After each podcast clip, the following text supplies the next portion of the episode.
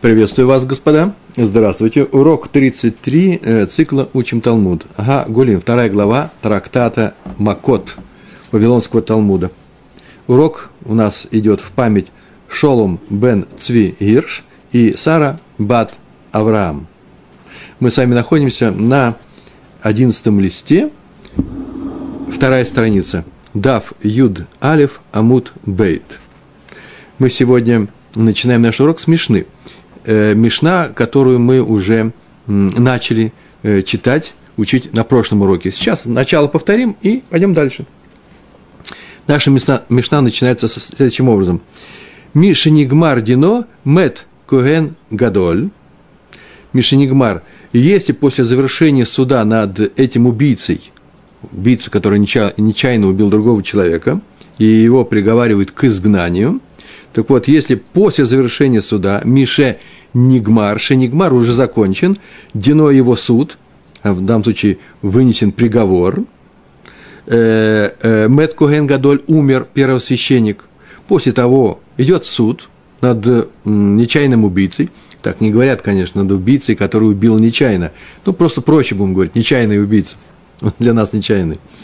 Э, идет суд, Иисус закончится приговором к изгнанию, что он должен находиться в, до смерти первого священника Коэн Гадоль в городе, э, в городе убежище Ирга Миклад.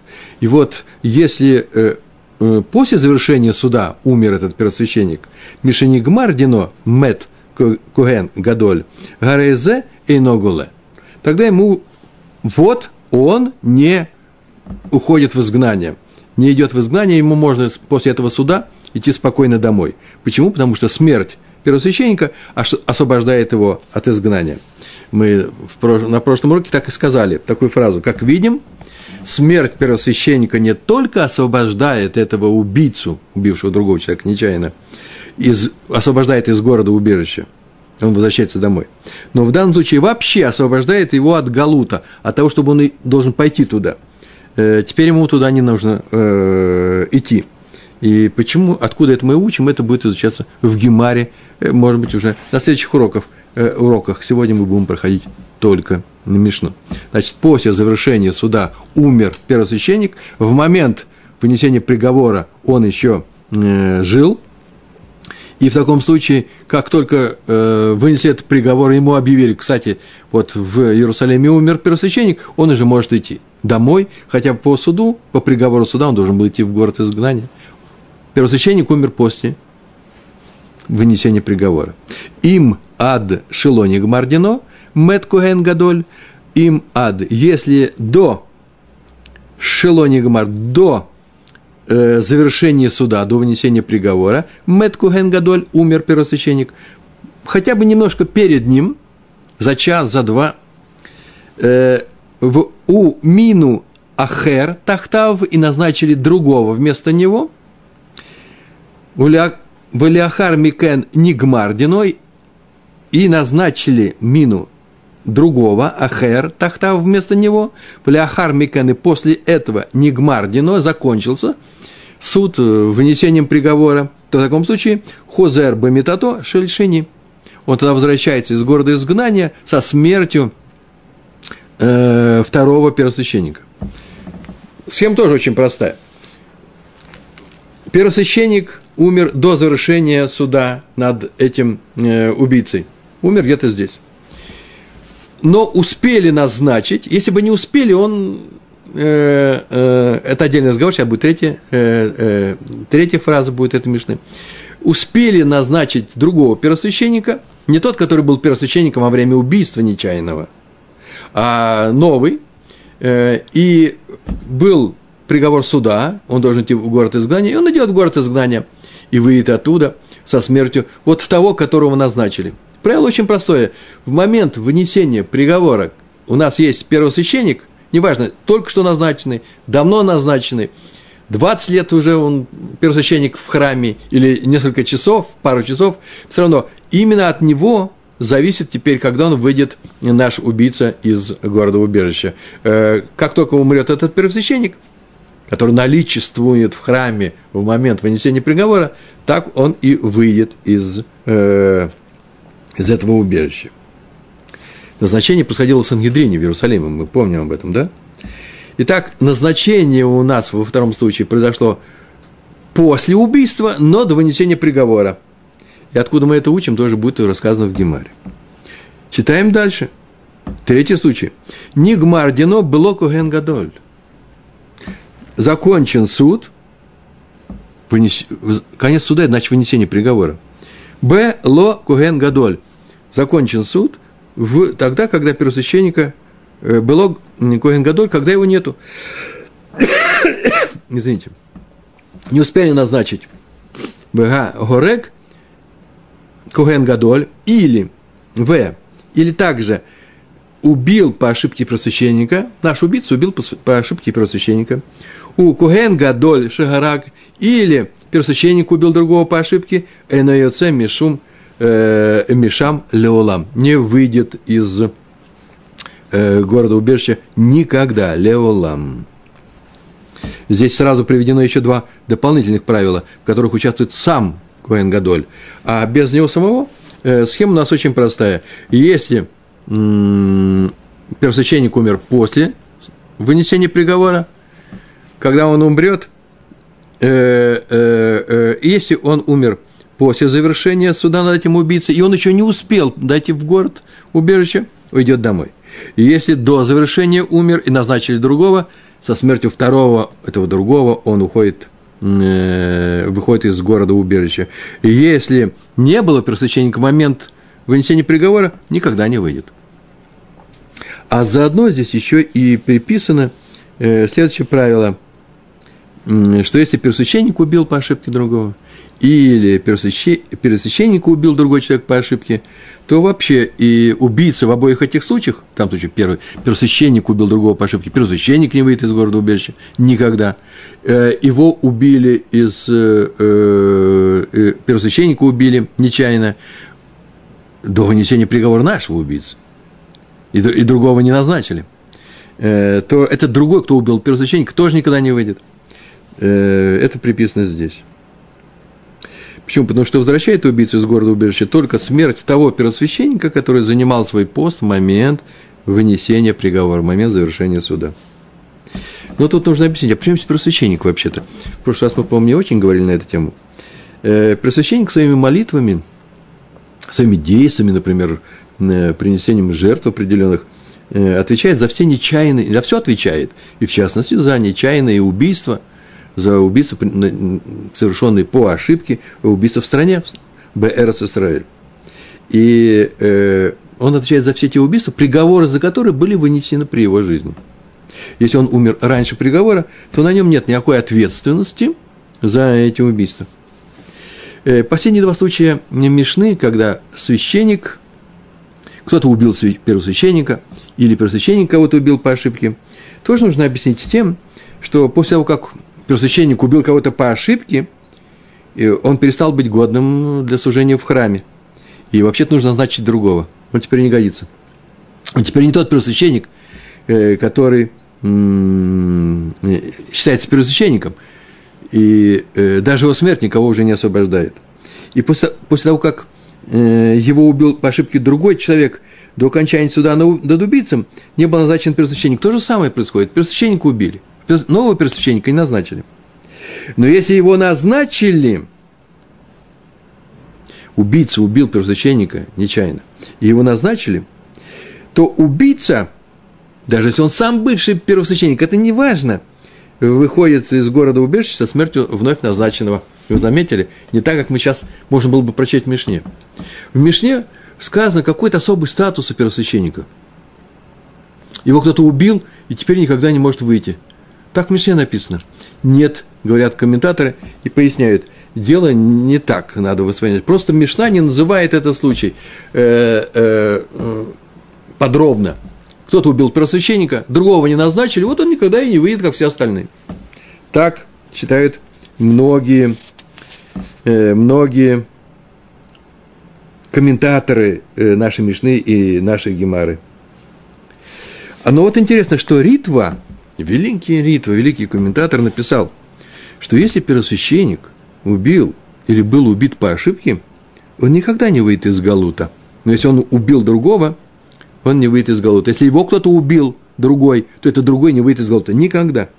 Почему? Об этом, во-первых, говорит сама Гемара. Видите, мы же... Э, и дальше это будет написано, сказано. А главное, что на это указывает язык Мишны. Ведь Мишна уже сказала, если в момент суда не было первосвященника, один человек убил другого и не было первосвященника, то он остается в Галуте навсегда. Так это же наш же случай. Человек э, э, убил первосвященника и не назначили нового до, вынес... момента вынесения приговора, он не выйдет из Галута. Уже об этом сказано. Зачем еще сказано про, про первосвященника? Убийца выходит из города убежища, это наш ответ – только со смертью первосвященника, который был в момент вынесения приговора, с условием, что сам первосвященник не убил или не был убит по ошибке. Причина, какая причина? Так пишет Ритва. Грех убийства первосвященника, как и грех первосвященника, который убил другого человека, все было, было сделано по ошибке, настолько велик, что искупление за него не прекращается со смертью нового первосвященника. Поэтому объясняет Ритва, что Мишна не зря назвал эти два случая, убил по ошибке первосвященника, первосвященник убил другого, э, и никто не, и не выйдет в, такой случаях, в, таком, в таких случаях убийцы из города убежища никогда. Вот это вот примечание не случайно. Никаких тут условий новых нет. Нельзя говорить о том, что только из-за того, что нового первосвященника назначили до вынесения приговора. Нет, нет, никогда не выйдет. Назначили, не назначили, потому что страшен грех. Ну, вот мы закончили первую часть Мишны и посмотрим на нашу таблицу. Таблица у нас первая, у нас будет две сегодня таблицы. Э, умер первосвященник, ведь написано, и что с убийцей? Как поступают э, с убийцей в таком случае? Первосвященник умер до вынесения приговора, и первосвященник умер после вынесения приговора. И что мы сделаем? Не назначили нового просвященника на место умершего. Если просвященник умер до вынесения приговора и нового просвященника не назначили, убийца никогда не выйдет из города убежища. И если просвященник умер после вынесения приговора, то, в принципе, э, не назначили нового просвященника э, на место умершего, убийца не идет в Галут. Э, обычный случай –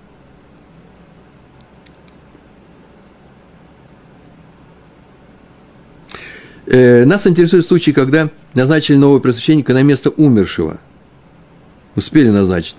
То первосвященник умер до вынесения приговора, вернется, когда умрет второй первосвященник. Вместо первого просвященника назначили второго, и во время приговора был второй первосвященник. Убийца уйдет, когда э, э, умрет второй первосвященник. Первосвященник умер после вынесения приговора, но это случай обычный. Первосвященник умер после вынесения приговора во всех случаях. Убийца не идет в голод. Э, почему? Потому что новый просвященник, старый просвященник, главное, что э, тот просвященник, который был во время вынесения приговора, что он э, умер сразу после вынесения. Ну и убийца говорит, что все, моя вина искуплена.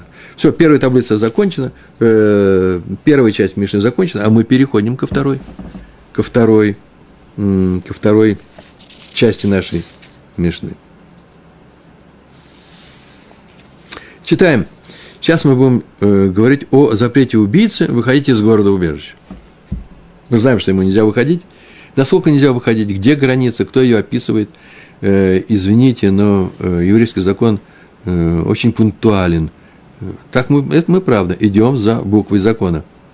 Э, мы прекрасно понимаем, что такое дух закона, но и м, тонкости э, закона нас очень интересует, волнует, это то, до чего э, дошла практика вынесения судебных приговоров, конституции, э, судов, законов у всех остальных народов только к где-то в 19-20 веке. А у нас это, смотрите, у нас всю историю нашу. Э, мы, да, крохоборствуем, мы хотим узнать э, тонкости закона для того, чтобы, не дай Бог, не на, не на одну пять не приступить закон, чтобы нару, нарушить свободу человека или наказать невиновного и так далее. Если мы э, начинаем менять закон, искать э, возможности э, э, поиска новых возможностей, то только для того, чтобы что? Чтобы помочь человеку, чтобы спасти, чтобы, например, лишний раз не убить. Лучше не убить убийцу, не наказать человека, приступившего в закон, э, если есть вероятность, что, возможно, он и не очень-то его нарушил, чем э, лучше отпустить невиновного, э, лучше отпустить виновного, чем э, наказать невиновного. Второй, э, вторая тема. Запрет убийц выходить из города убежища. Вообще-то здесь запрет будет, несмотря на то, что вторая тема идет после первой, то этот запрет покидать города убежища касается всех видов нечаянных убийц. И тех, кто выйдут оттуда, кто, того убийцы, который выйдет оттуда со смертью первосвященника, и тех, которые оттуда никогда не выйдет до своей смерти. Помните, мы сейчас только говорили, были такие случаи, когда он никогда не выходит, если в момент вынесения приговора не было э, назначено первосвященника. И ни одного другого нет, ни заместителя его бывшего, ни, ни, э, ни Апарабия э, э, Иуде и, и того первосвященника, который выводил еврейский, еврейскую армию на войну, никого не было. И в момент вынесения приговора, да, тогда он не выходит. Теперь мы говорим, что значит не выходит, что такое выходит. Войной оце ло ле эдут мецва. Войной оце и не выходит ло ле идут мецва. Не для того, чтобы выйти из города убежища для свидетельских показаний по, по делу мецвы, по делу, касающемуся заповеди. Лоли идут мецва, в лоли идут мамон, и э, для свидетельских показаний по имущественным тяжбам. В лоли идут нафашот, и для свидетельских показаний по уголовным делам. Для всех этих случаев он не может выйти. Смотрите, это нормальная причина, реальная причина – и он не может из города убежища выйти, потому что если он выйдет из города убежища, его убьет кровный мститель Гуэль Адам, то э, ему ничего не, будет, он не будет наказан за убийство. Кровный мститель.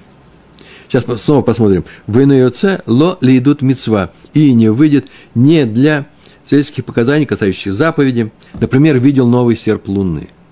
Э, раньше э, месяц, нов, начало нового месяца, календарный месяц, месяц на самом деле связанный с Луной, лунный календарь, э, адаптированный к солнечному,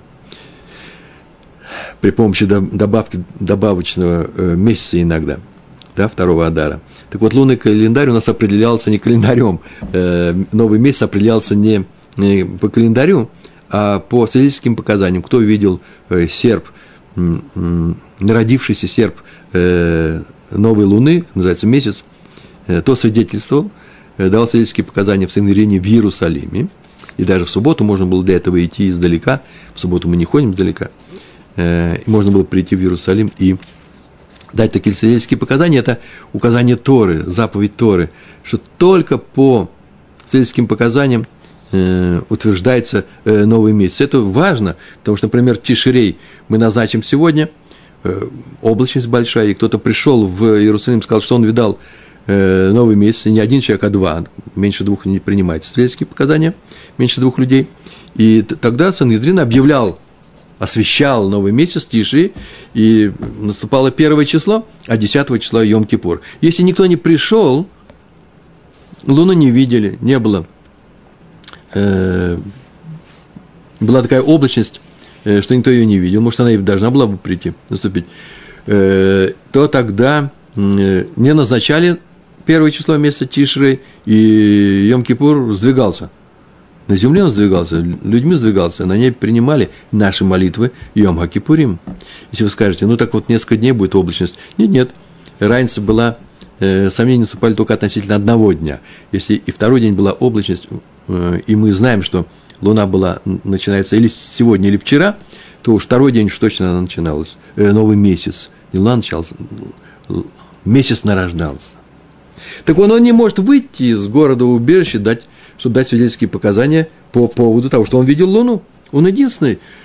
Э, еще с кем-то. Кто-то пришел в Иерусалим, теперь нужно второго человека с ним, а он не может пойти. Почему? Потому что да его убьют. Ни больше, ни меньше. Э, или еще какие есть причины э, для того заповеди. Ну, какие заповеди? Ну, чтобы спасти человека от смерти – вот он видит, что происходит за территорией города, вот он здесь находится на окраине, у границы, о которой мы сейчас будем говорить. И тут люди, или звери, или еще какая-то опасность э, возникла для человека, он не может пойти его э, спасти. Да нет, конечно же, может спасти, только знай, что он может быть убитым. Его, может, в этом месте и поджидает Гуальгадам. Э, страшная драма. Но нас интересует буква закона. Или, например, спасение от пожара, да? Э, что тушение пожара, такая заповедь.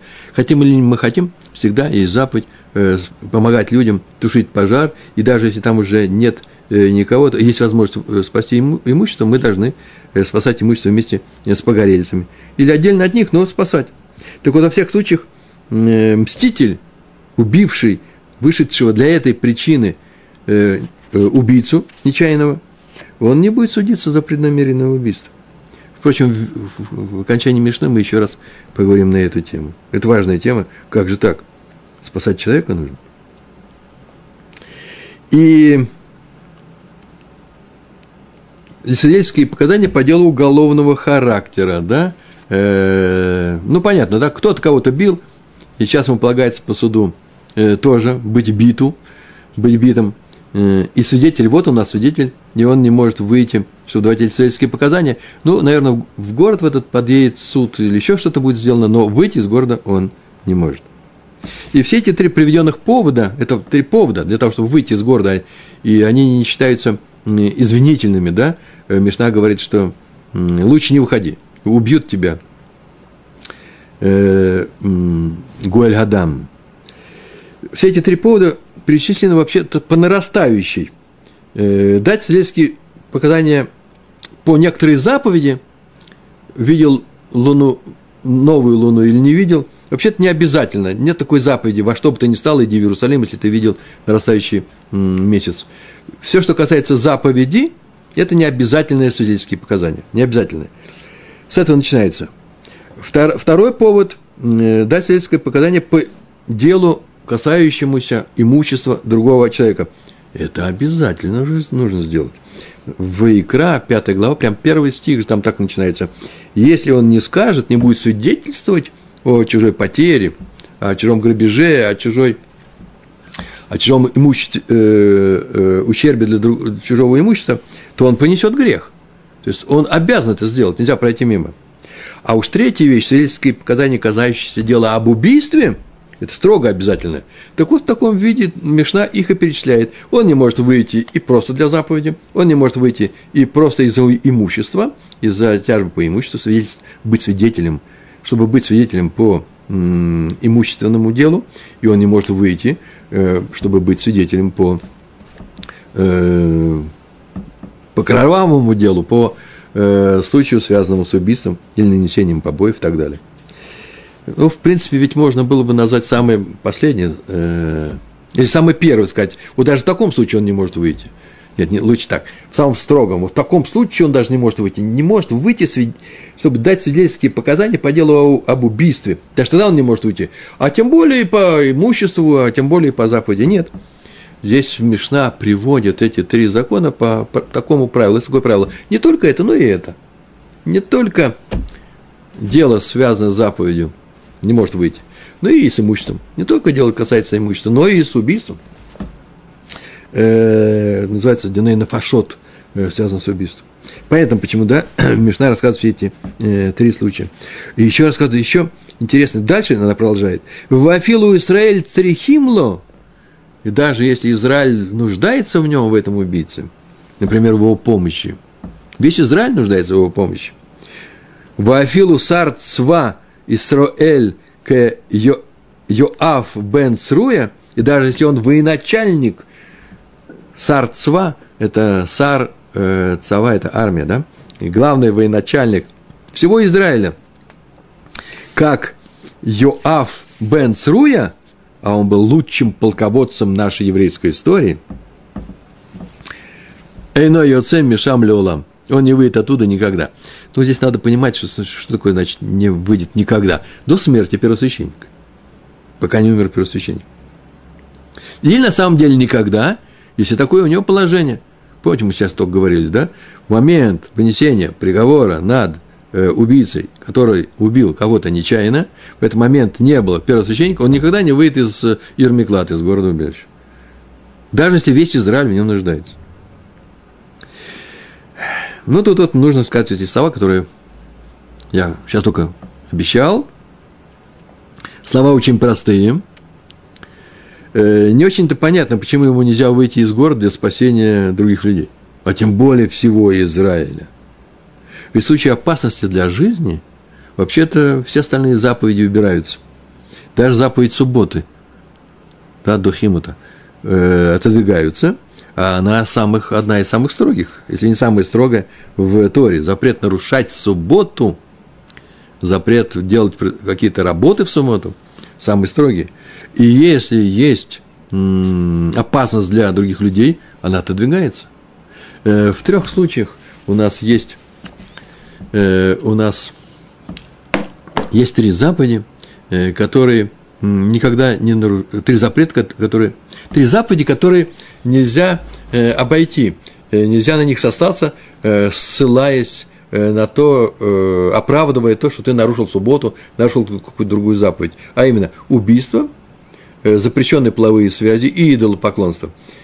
Даже под страхом смерти нельзя под страхом смерти нельзя другого человека убить. Нельзя участвовать в идолопоклонстве и нельзя э, совершить запрещенную, перечисленную в Торе, они все перечислены, половую связь, названную в Торе. Так вот, во всех остальных случаях, если возникает опасность для жизни или для серьезная опасность для здоровья, то заповедь отодвигается в сторону – вот тут заповедь у него такая, сидеть в этом городе, он не может выйти. Так вот, не очень понятно, почему ради спасения всего Израиля он не может оттуда выйти. И это, этот вопрос задают э, Тосфот, э, Тиферет Исраэль, Тиферет Исраэль, э, комментаторы, и никто не спорит с этим вопросом и не отвечает на него, то есть не, не вступает против него, на самом деле с этим вопросом согласны все, и он остается в такой графе называется Сарих и Юн. Надо тут дополнительное изучение, что ли. Это вопрос не завершен. Э, мы не знаем на него ответа. Почему так? Ну, соображение, сворот, э, гипотеза, предположение существует. И одно из них следующее. Э, что значит он не может выйти? Никто ему не запрещает выходить из этого города. Кто сказано, что запрещается выходить из города? Если он выйдет, то он нарушил заповедь, и его накажут каким-то образом. Пожалуйста, выходи. Просто знай, что если на тебя нападет близкий родственник э, Голь, Голь Адам, а именно кто? Э, а именно кровный мститель, то он имеет право тебя убить. Мы об этом сейчас будем говорить в третьей части нашей Мишны. Но ты можешь выходить, пожалуйста. Хочешь спасать евреев, спасай. Э, другое дело, вообще-то, поговорить, может быть, нужно с кровным мстителем. Что ж ты сейчас нападаешь на убийцу твоего отца? Да, это тяжелые, э, тяжелые потери, тяжелые утраты, мы понимаем. Но ведь он же сейчас вышел, твой убийца, спасать других людей, а ведь он нечаянный убийца-то был. э, неизвестно, э, кого нужно уговаривать, э, так или иначе, этот вопрос остается открытым его подняли Тиферет Исраиль, написали, вообще-то это очень странно, что ему нельзя выходить. Ну, что значит нельзя, повторяем? Можно, выходи. Но все это на твоей совести. Ты сам отвечаешь за свою судьбу, нечаянный убийца. И почему так э, он не может выйти во всех этих случаях э, для э, свидетельских показаний по делу заповеди, новый месяц он видел, или по делу имущественного, по кто-то кого-то ограбил, ничего не может сделать, или кто-то кого-то убил, ничего не может сделать, не может выйти. Почему? Потому что сказано Шанеймар, как сказано. Обычно мы говорим в Торе написано, да?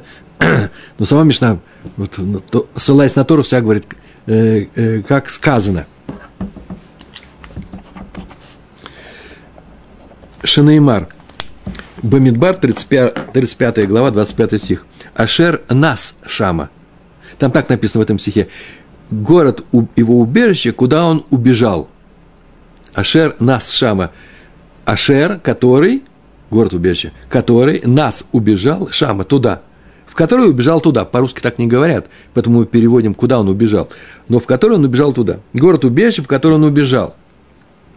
И вот эта вот э, фраза, куда он убежал, вообще-то лишняя, потому что известно о том, что уже в, э, в других стихах, перед этим э, стихом в Торе написано, что нужно туда убежать. Зачем же еще сказано, э, что, он, что он туда убежал? Зачем на, написано Шама, что он туда убежал? Можно было их не писать, Торе. Раз Тора их пишет, раз стих их приводит, эти три слова, Ашер Нас Шама, то значит в них содержится добавочная информация. Какая добавочная информация? Мы ее получили в устной Торе. Читаем. Шам тиге дирато. Там будет его жилище. Ну, в данном случае дирато, его квартира, да? Жилище. Дира – это жилище. Не выйдет даже для заповеди. Там он будет жить. Э, в продолжении стиха так сказано. И будет жить в нем, в этом городе, пока не умрет первосвященник. Раз говорится, что будет там жить, то эти слова, в которые убежал туда, говорят, что не выйдет оттуда даже на самое короткое время – для жизни это понятно, он же там будет жить. А второй раз сказано будет жить, это означает, что он будет жить, не выходя оттуда даже на очень короткое время. Какое вре- короткое время он может выйти для, для того, чтобы сделать какую-то заповедь? Вот откуда мы это учим. Шамти е дирато, шамти е митато. Там его будет его смерть. Не выйдет оттуда, даже когда станет умирать перед смертью. И вообще-то здесь вещь такая вот послушайте, она непростая. Ведь можно было бы сказать, мы могли бы с вами сказать, что поскольку дальше сказано, следующий сказан такой стих, и убежит в один из этих городов и будет жить. В В один из этих городов, будет жить. Очевидно, что сидеть в этом городе, жить э, нужно для того, чтобы остаться в живых, чтобы пребывать в этом городе. Э, видите, и там будет жить. А раз так, что значит жить, чтобы мститель его не убил? А раз так, то если он смертельно болен, то ему можно оттуда выйти. Он же не собирается там жить, он же теперь уже не жилец. Чтобы ты так не сказал, стих говорит, только там будет его смерть, и выйти ему оттуда нельзя. Где он так говорит? В который убежит туда. Эти лишние стихи содержат э, информацию и об этом тоже. Не можно оттуда уйти. Даже перед смертью, чтобы спокойно прийти домой и умирать. Ну, скажем, ну он уже умирает а сказано, что он там жил. И теперь м- кровный мститель его не может убить, этого убитого, этого человека, который перед смертью остался, может, несколько часов, несколько дней. Э, вынесли ему смертельный приговор уже врачи, его теперь нельзя трогать. Если тронешь, мы тебя убьем, как нарочно убийцу. Нет, нет. Даже перед смертью он не может оттуда выйти. Шамтиге э, дирато, шамтиге метато, его смерть тоже там будет. Вешамтиге кворато, и там его будет могила. Могила, его даже после смерти нельзя оттуда вынести до смерти первосвященника. Почему? Э, после, мы так могли бы сказать, ну, после смерти спасаться-то ему от, от кровного мстителя уже не надо, и поэтому, если он в нем умер, то можно его взять и похоронить э, в его родном месте, на родном кладбище, рядом с могилами или э, его предков, отца и так далее – Э, э, раньше в нишах хранили, э, в нише его семьи, чтобы так не сказал, чтобы ты такого предположения не сделал, стих тебе говорит, только там будет его могила. Насчет вопроса эксгумировать его, можно ли его достать оттуда после смерти первосвященника и перевести на сородное кладбище, я не знаю, это вопросом мы здесь не занимаемся, хотя э, извлечение из могилы известно в еврейской истории и не запрещается законом. Да мы сами знаем, что многие э, умершие и похороненные, э, часто бывало такие случаи есть, их доставали, их э, остатки, э, их гроб и перевозили в святую землю, в Эрсусроль. Итак, второй закон мы выучили, а именно он не может выйти из города убежища, даже для свидетельских показаний э, по заповеди, по имуществу, по убийствам, и даже если весь Израиль в нем нуждается, и даже если сам Иоав бен Цруя, такой великий человек, не может он выйти, чтобы спасти, э, как полководец, как военачальник, еврейский народ от пришедших к нам, не дай Бог, врагов. Почему? Потому что так написано. Э, Ашер нас Шама. Там его жилище, там его смерть, там его могила. Дерато метато квурату. Мы переходим к третьей теме Мишны. Теперь размер зоны убежища. Что значит выйти из э, э самого убежища? Э, из зоны убежища, из города убежища. Размер зоны. Что такое зона? Э, тхум. Тхум – это пределы города, пределы территории города, и выйти из него нельзя. Кешем Шигай Ир. Понятно, что город, в котором живут люди. Вот этот город, вот эти дома, вот эти улицы, вот эти площади, и парки, и сады в нем, этот город. А потом когда-то город кончается. Э, дело в том, что когда-то город кончается, и наступает не город, правильно, да? Пригород – это город. Если он не, отдель, не отделен от города э, наследцион от, э, э, от Ришин – они отделены такой зоной маленькой, это два разных города. А если город переходит плавно в пригород, это все еще город. Вот из этого города ему туда нельзя выходить. Но дело в том, что город-убежище Иргамиклад – это же город, в котором жили Левим. У них свои города были еще, и все города Левим построены по одному принципу, очень интересному. Есть город, и он окружен некоторой зоной э, э, геков по периметру – э, это зона, где были сады, огороды, участки, картошку, наверное, выращивали, э, суде, э, как называется, дачные, дачные участки. В общем, участки. Миграшим. Вот участок это называется миграшим. Здесь были миграшим. И здесь, в этой зоне, почему я назвал это зоной, пригородной зоной, запрещал строить дома. По некоторым причинам. А раз запрещал строить дома, то э, она обладала, обладала определенным статусом. И эта зона была шириной, по большинству мнений, 2000 локтей. Это большая зона. Это э, один километр. Вокруг города кольцо шириной километр, где, свободный от застроек. И нельзя здесь было ничего строить. Как расширяли город, э, я не знаю. Ну, в принципе, можно. Если ты расширил город, начал строить э, дома, то тогда и участок этот э, сдвигался. Да, тхум, миграшим.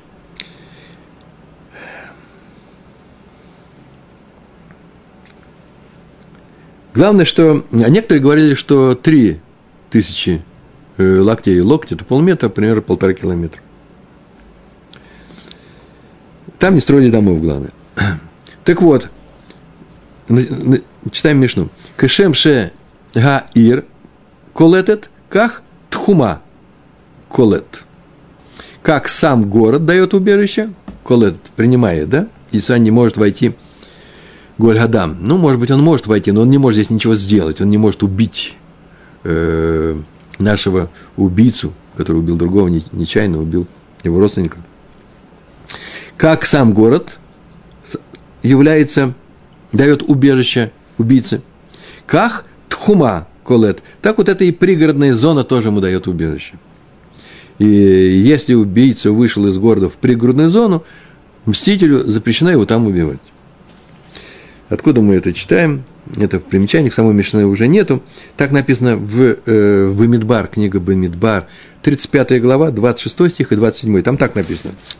Но если вы выйти выйдет, там двойной глагол, выйти выйдет, я так привожу. Если выйдет убийца за границу, то есть за пределы, да, э, города-убежища, гвуль, граница.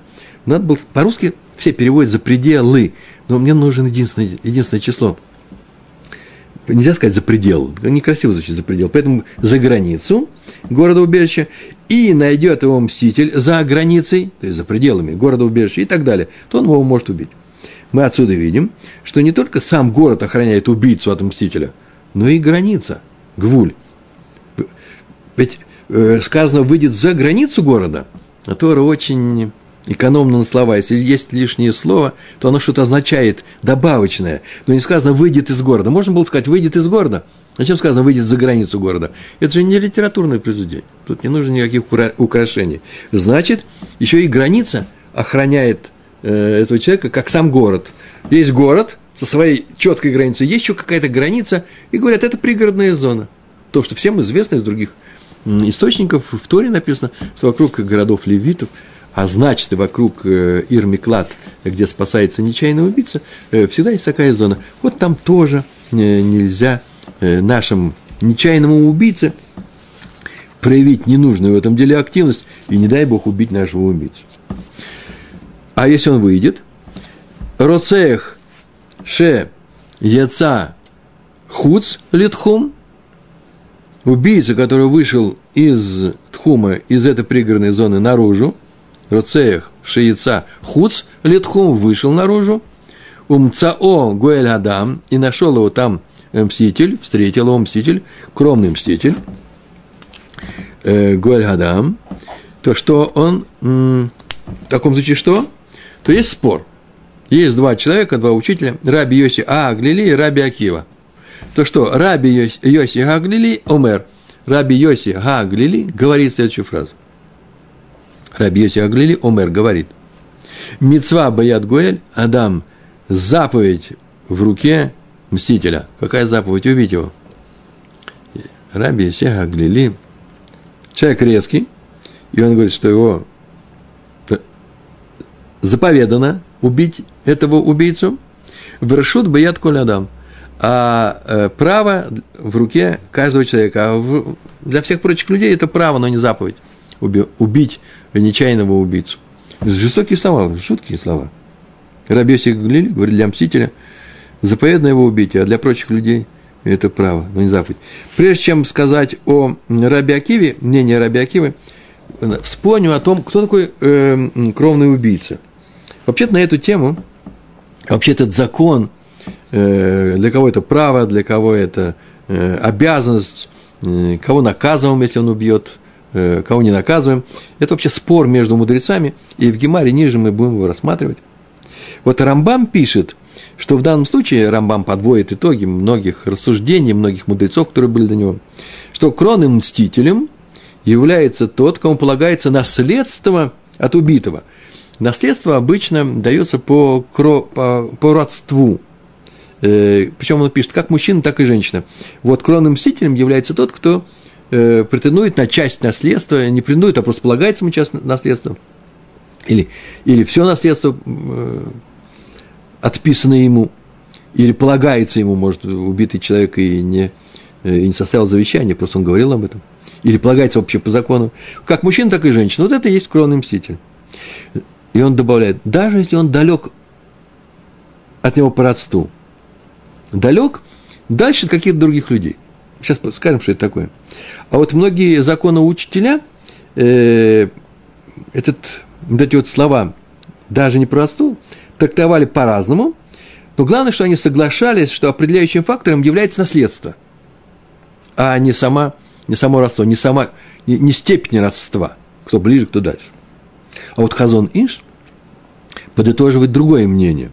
И уточняя слова Рамбама, не спорит с ним, а уточняет. Он так сказал. Хазон Иш, который жил в 20 веке, э, сказано, тот, кому полагается наследство. Ну, не, не, не сказано, там, тот, кому наверняка, э, тот, кто наверняка наследует. Сказано, кому полагается. А это означает, что речь идет именно о самой близкой родне. И поэтому э, кому полагается э, наследство, близко, самая близкая родня, согласно Торе, в Талмуде об этом сказано, сюда входит шесть родственников.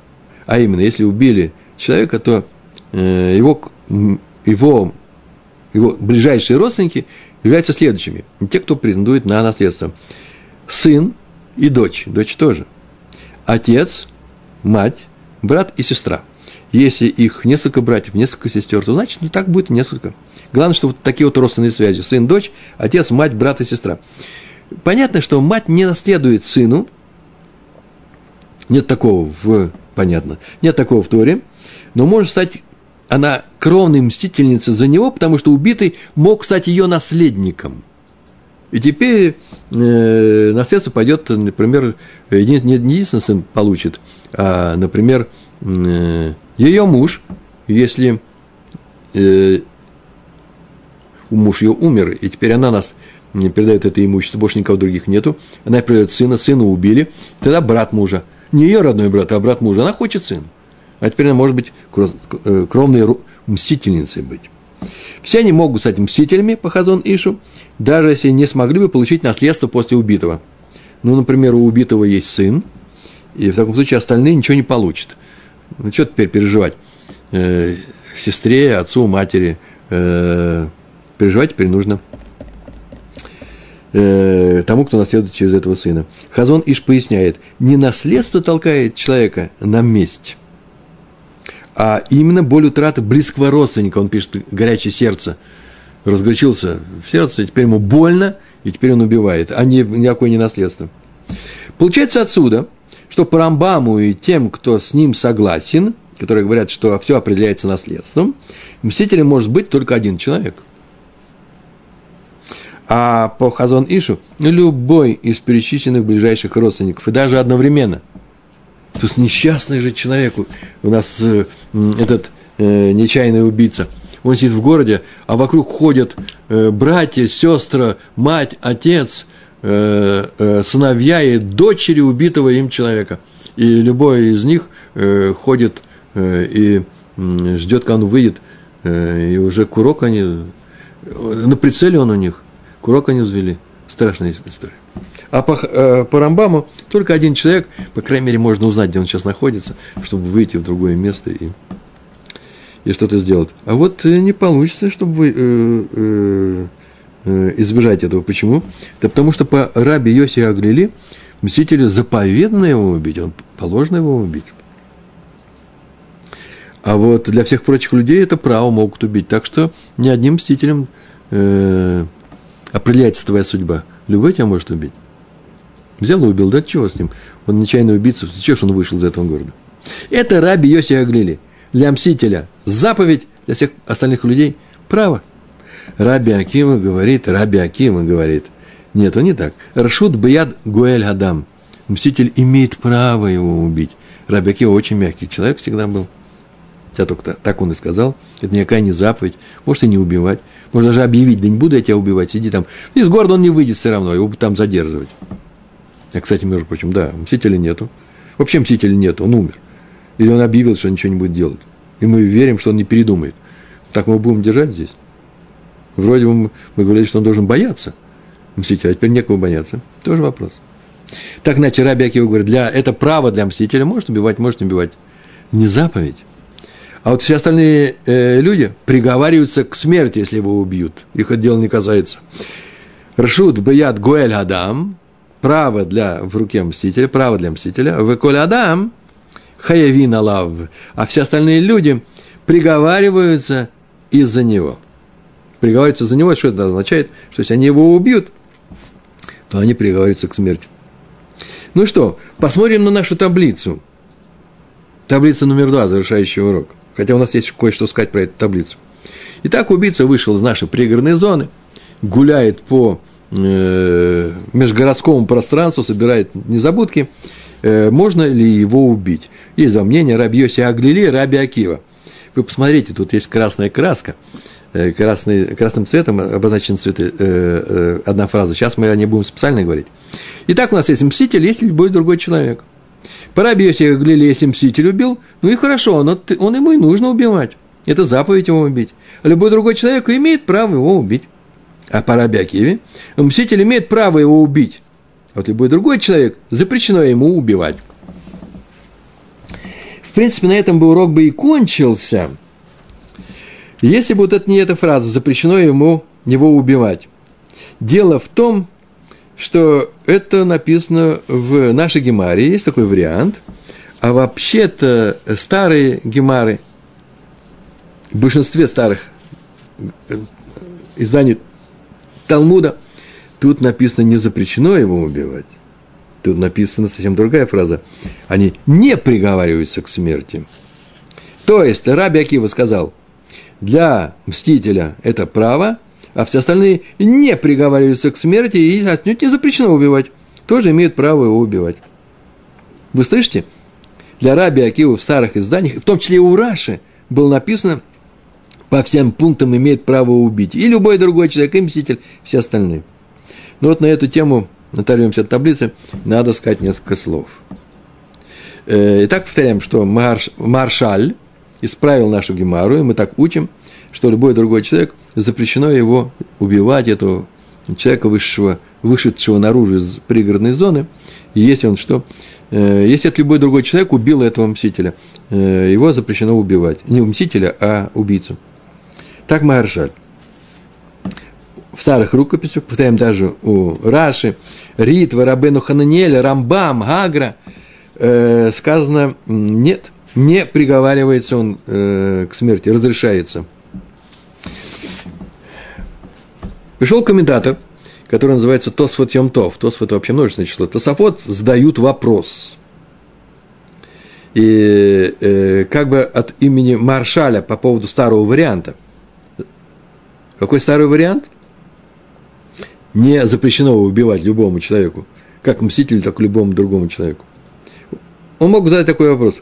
Почему это Раби Акива считает, что убить убийцу – право для мстителя, а для остальных нет запрета? Снова посмотрим таблицу. Смотрите, в старом варианте так нужно, вместо красной, красных этих слов нужно так написать. Имеет право его убить, и снова мститель, и любой его другой человек, не запрещено его убивать. Так это же одно и то же. Ну, таблицу переставим в сторону. Это же одно и то же. Раби Акива, который спорит по мстителю и по другому, другому человеку, здесь ничего он не спорит, он по всем объявляет, что э, можно, э, имеет право его убить. А раз так, э, это одно и то же – и Раби Акиве надо было сказать право для мстителей, право для других. Он так не сказал. Отсюда видим, что Раби Акива разделяет мстителей остальных людей, они для него разные. Вот отсюда и родился вариант Маршаля, разделяет. Для мстителя умеет право убить, смотрите в таблице, мститель умеет его право убить, любой другой человек запрещено его убивать. Почему? Чтобы не было одного и того же. Значит, зачем же он называет их? Сказал бы во всех случаях, любой имеет право убить. И теперь снова возвращаемся от нашей таблицы к нашему уроку. Сам, сами Тосфот Йом Тов, во множественном числе, да, или сам Тосфот Йом Тов, Тосфот – это множественное число, добавочный комментарий. Э, есть такое объяснение. Слова Раби Акивы надо понимать так, не только мстителю можно убить убийцу, но даже любому другому человеку. Э, просто по поводу мстителя, это впрямую написано в в Торе написано, что мститель его может убить. А про остальных выводится из этого стиха, вывод делается из этого стиха, на, используя правило вывода э, законов истории. Как видим, старый вариант, он не делает различия по Раби да, между мстителем и другим человеком. Однако, однако сам Ритва с этим не согласен. Он замечает, есть разница. Мститель изначально имеет право убить убийцу, который вышел за разрешенную ему территорию а другим это просто не запрещено, ни больше, ни меньше. Откуда этот старый вариант вообще выводит, что любой человек может его убить, этого убийцу? Откуда это? Мне даже не, нас сейчас с вами не интересует, не, каким образом это можно уяснить. Это тоже хороший вопрос. Как это можно понять? Как это учится? То учится, очень просто учится. Написано в Бамидбар, 35 главе, 20, седьмой стих, там так написано. «И убьет кровный мститель убийцу, нет в нем крови. Эн ло дам». Обычно переводится, посмотрите, во всех переводах русских, по-моему, должно быть так. Нет на нем крови. Кровный мститель может убить этого убийцу, нет на нем крови. Считается, что он ничего плохого не сделал. Но не написано на нем, не написано Аллах, написано Ло. Нет в нем крови. То есть нет в убийце этом крови, он же мертвый. Он считается, он, счит, он не жилец он считается как бы уже вынесен приговор ему. А поэтому за его убийство никого не накажут. Из, э, из этого соображения выводится старый вариант э, Гемары, который был вот у многих учителей, э, который, посмотрим снова на таблицу, наша таблица такая же, как здесь написано, э, и вместо слова «запрещено его убить», красные да, слова, написано «не запрещено его убить». Так выводят эти люди. Ну, на этом мы наш, ваш урок, мы, наш урок мы закончили. И наш урок состоял из нескольких частей, а именно, сначала мы с вами говорили, э, когда э, со смертью кого, да, как определяется смерть первосвященника, который освобождает нашего нечаянного убийцу, э, освобождает от э, необходимости пребывания в городе убежище. А именно, э, все определяется по тому моменту, по тому первосвященнику, который был первосвященником в момент вынесения приговора, в час вынесения приговора. Вот когда теперь он умрет, э, тогда он и наш убийца и выйдет из этого города. Если появился новый первосвященник, не тот, который был в момент убийства, и, и он был новым первосвященником в момент вынесения приговора, значит, с его смертью выйдет наш убийца. Если нет никакого первосвященника, такого и не назначили, ну, тогда он никогда и не выйдет. И вот к этому случаю, печальному случаю, как, так он никогда и не выйдет, это нечаянный убийца, относятся еще два случая, а именно сам первосвященник убил другого человека, или же кто-то убил первосвященника, он сам никогда не выйдет. Э, многие учителя сказали, не, нет, даже для этих двух случаев с первосвященником новый первосвященник был назначен в момент перенесения приговора, по нему все определяется. Э, так сказано, э, Ритва опротестовывает это, и многие согласны с Ритвой, говорят, зачем-то эти случаи были, э, э, э, об этом специально нужно писать, когда можно просто сказать, если в момент вынесения приговора нету первого священника, нечаянный убийца не выходит из города никогда. И не надо дописывать про первосвященника ничего. А раз дописано, то это уж точно дописано серьезно. Он первосвященник или убийца первосвященника никогда туда не выйдет. Э, так по ритве. Вторая тема нашей, нашей Мишны э, говорилось, что э, нельзя из этого города выходить ни в каких случаях, ни свидетельские показания по заповеди, не по имуществу, не по уголовщине, можно так сказать, не? по уголовным делам, и даже если весь Израиль в нем нуждается, он оттуда не выйдет. Или никогда, если у него такой приговор, никогда не выйти что первосвященника нету, к сожалению. А затягивать суд нельзя, нельзя подождать, когда назначат нового первосвященника. Даже все происходит в, в Иерусалиме. Известно, когда он назначает. Даже если все происходит прямо в самой судейской э, коллегии самого Сангидрина. И вот мы и должны его выбрать первосвященника. Затягивать суд, э, вынес, затягивать суд нельзя. После суда мы вынесем решение, кто будет первосвященником. В таком случае, если нет первосвященника во, время вынесения приговора, никого на тут не выйдет. Э, так, это было сказано. И э, следующий закон э, у нас говорил о том, э, что следующий закон у нас говорил о том э, размере этой зоны убежища, а именно это э, считается вместе с пригородной зоной. И заодно с пригородной зоной, она пригородная зона э, спасает человека, вне всякого сомнения, между прочим, по пригородную зону, э, знаете как, у нас еще будет гемара на следующем листе, на первой странице, в которой противоречит нашей Мишне. Сказано в Мишне, что как город, так и пригородная зона, а в, в нашей Барайта будет, Гемара придет Барайту, будет сказано, будет жить в городе, но не в пригородной зоне – пригородная зона, значит, он там не живет. И противоречие снимается мудрецом Абаи, так он сказал. В Мишне говорится, что дать убежище может город и его пригородная зона, а в Барате говорится, что убийца может жить только в самом городе. Выйти в пригородную зону он может, жить он там не может. Там и домов-то нет. Я рассказываю, о каком же случае так говорится. Э, чего опасается, что там жить не может? Там никто не может жить, потому что физически невозможно. есть случаи, когда никто не может жить, а он сможет жить. Так вот, выйти он туда может, убивать его там нельзя. Но жить он обязан именно в этом городе.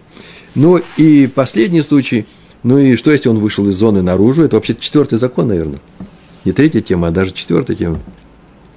То Раби Йосиф Аглили говорит, что мститель э, может его убить, все прочие люди имеют право. Раби Акива, и таков закон. Мститель имеет право его убить, а все остальные, ой-ой-ой, не дай Бог, они поднимут на него руку, будет наказаны по всей строгости закона. В, той, в том варианте нашей гемары, который мы с вами изучаем. Большое вам спасибо на этом, в нашем длинном, сложном, несколько сложном уроке. Я надеюсь, все у вас будет хорошо, Всевышний поможет в нашей учебе и в нашей еврейской жизни. Всего хорошего. Шалом, шалом.